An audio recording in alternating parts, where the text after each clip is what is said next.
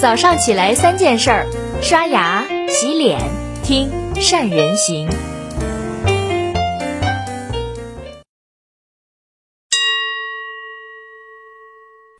习惯决定财运。大家好，我是宋子。上周呢是美国华尔街风起云涌的一周，不是以往小散户被大机构学习，而是呢大机构被小散户学习。目前呢大机构浮亏超过了两百亿美元。外行看热闹，内行看门道。我今天和大家分享的不是割韭菜的这种细节，热闹过去了，真正对你有价值的是里面内涵的门道。一个巴菲特的八十年和我二十八年投资生涯中的门道和习惯。二十八年前，也就是一九九二年，我刚刚进入投资行业，从事外汇投资，曾经历了一场大战。当时呢，还没有出名的索罗斯做空英镑，两周呢就获利了二十亿美元。让英格兰银行呢退出了欧盟的货币体系，那索罗斯呢也因此一空成名，被誉为金融大鳄，也让刚刚入行不久的我呢对索罗斯膜拜不已。索罗斯呢也成为了我第一个投资学习的对标。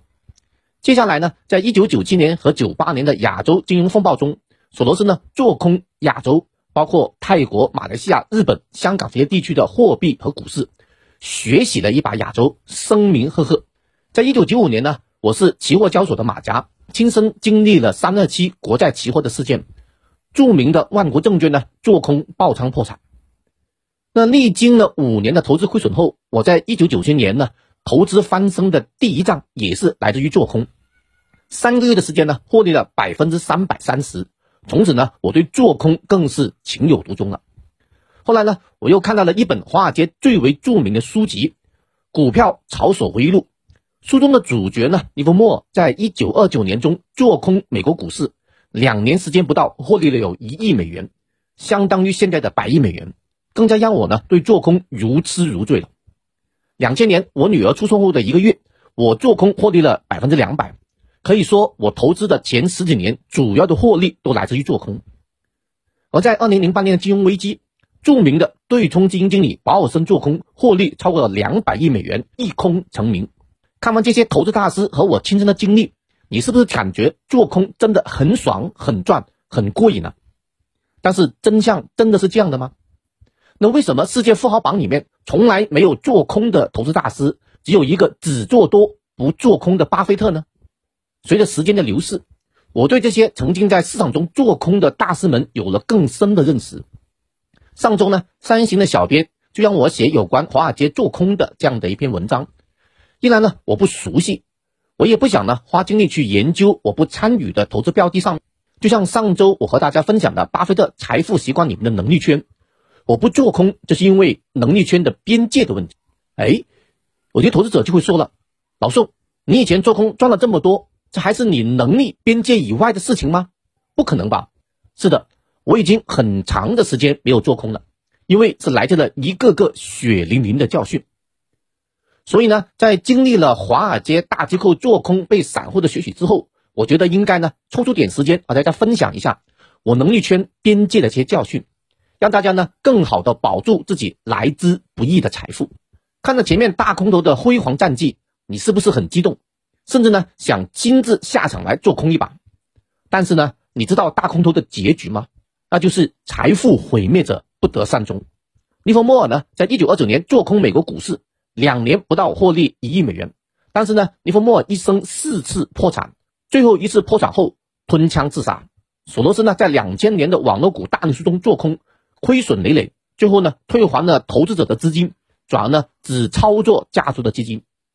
二零零八年金融危机做空获利两百亿的保尔森，二零零八年的以后投资的业绩也不怎么好。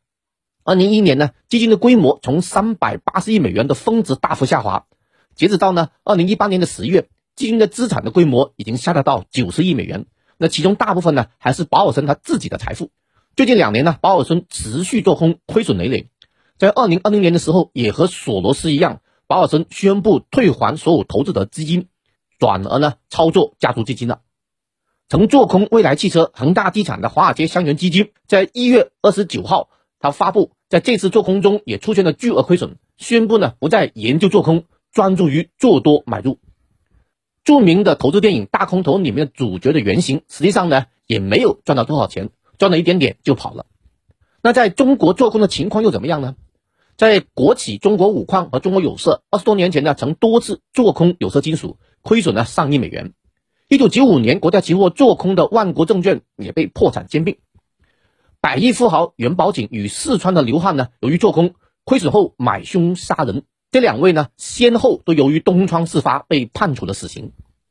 剧情是兴奋的，真相是残酷的。大空头呢，几乎都不得善终。那究竟是为什么呢？是投资分析能力的问题呢，还是另有原因呢？有关这个问题。芒格也就是巴菲特的合伙人的接班人李路呢，在二零零七年的时候就和芒格探讨过这个问题。李路呢是巴菲特合伙人芒格的里面的家族基金的管理人，是他呢向巴菲特和芒格推荐买入比亚迪的。他在一次采访中说，他从二零零六年呢就发现了金融市场的泡沫，也一度呢准备大规模去做空，后来呢和芒格经过几次的交流后，逐渐打消了这个念头。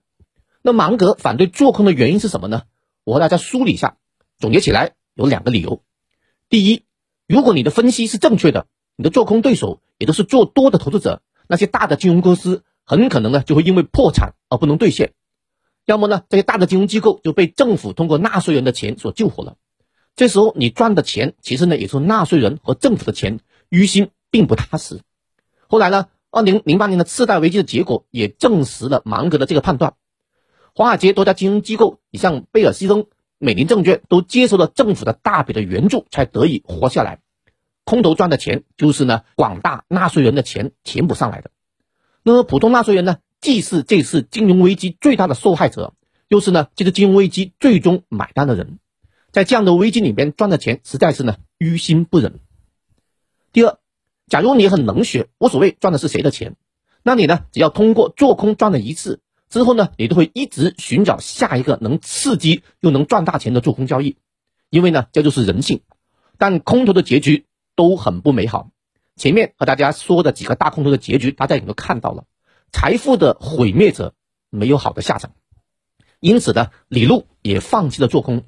后来呢，在二零零八年选择了投资比亚迪汽车，在十三年的时间里面，收益二十七倍，累计的年的复利收益率超过了百分之三十。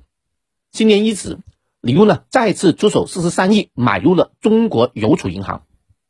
听完了芒格说的，我再和大家从投资角度去分析，做空是个非常之差的投资习惯。为什么呢？首先，因为从投资收益的角度来去分析，如果做多，上涨的空间和收益是无限的。就像特斯拉汽车过去的一年时间上涨了百分之七百，但下跌呢最多也就百分之一百。也就是说，做多收益无限，做空。风险更加无限。那其次呢，做空的时候，即使你百分之百正确，也有可能破产，因为在市场证明你正确之前，有时候需要很长的时间，你需要忍受市场的煎熬。最后，做空会扰乱你正常的投资思维，让你呢不能保持专注与做多。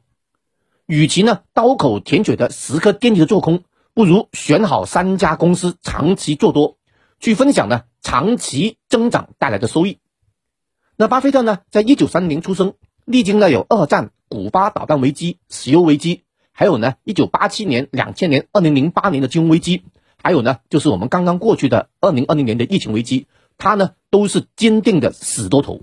从一个更长期的视角来看，人类的经济呢总体上是一直在持续增长的，这个大的趋势下更有利于做多而不是做空。美国呢过去二十一年的股市投资者的收益率是百分之六点六。那为什么有那么多人还是喜欢做空呢？因为做多赚的钱很难给人以暴富的习惯，做空下跌的速度快，就会呢有暴富的感觉。那步步高创始人、OPPO、vivo 手机和拼多多的投资人段永平，在二零零六年呢花费了六十二万美元请巴菲特吃饭，请教投资和人生的秘诀。那段永平呢饭后总结为三不秘诀：不做空，不借钱。不做不懂的东西。在二零零四年，腾讯在香港上市。上市前一天呢，工信部发布了整顿 ISP 收费的文件。腾讯主要的营业来源呢受到了冲击，在上市的首日呢跌破了发行价。二零零六年，腾讯首个发布的游戏失败，游戏团队呢撤并回了深圳。二零零八年金融危机，中国的股市呢下跌超过了百分之七十。二零幺一年三秋大战，腾讯面临着舆论和同行的口诛笔伐。二零幺八年，国家暂停的游戏收费牌照的发放，股价下跌超过了百分之四十。二零二零年的十月反垄断，腾讯和阿里为首的互联网的平台股价也下跌超过了百分之二十。当你盯着腾讯历史上每一次的危机去做空，你能赚到多少呢？赚到了心脏病的药费了吗？回头一看。当你一路伴随着危机走过来，你的收益腾讯里面的超过一千倍了。在管理层发布了互联网反垄断的文件之后，我脑海中马上蹦出的一首歌是：终于等到你了，终于等到你，还好我没有放弃。幸福来的好不容易，才会让人更加珍惜。我写了八篇的内部投资内参，叫做复盘美国巨头反垄断，寻中国雪中送炭之机。腾讯呢走出了反垄断的危机，上涨超过了百分之四十。一个人的成功，其实是呢他的人生观、世界观和投资价值观的完美结合。从经历上升到投资价值观，再到到习惯，这个呢需要血与泪的经历。就像我们青春期犯过的错误，是需要亲身体验的。我因此呢制定了我新的能力圈的边界，一个巴菲特的八十年。和我的二十八年投资生涯中的门道和习惯，最后呢，和大家分享一句著名的广告词：永远相信美好的事情即将发生，习惯决定财运。大家好，我是宋慈，我们下周再见。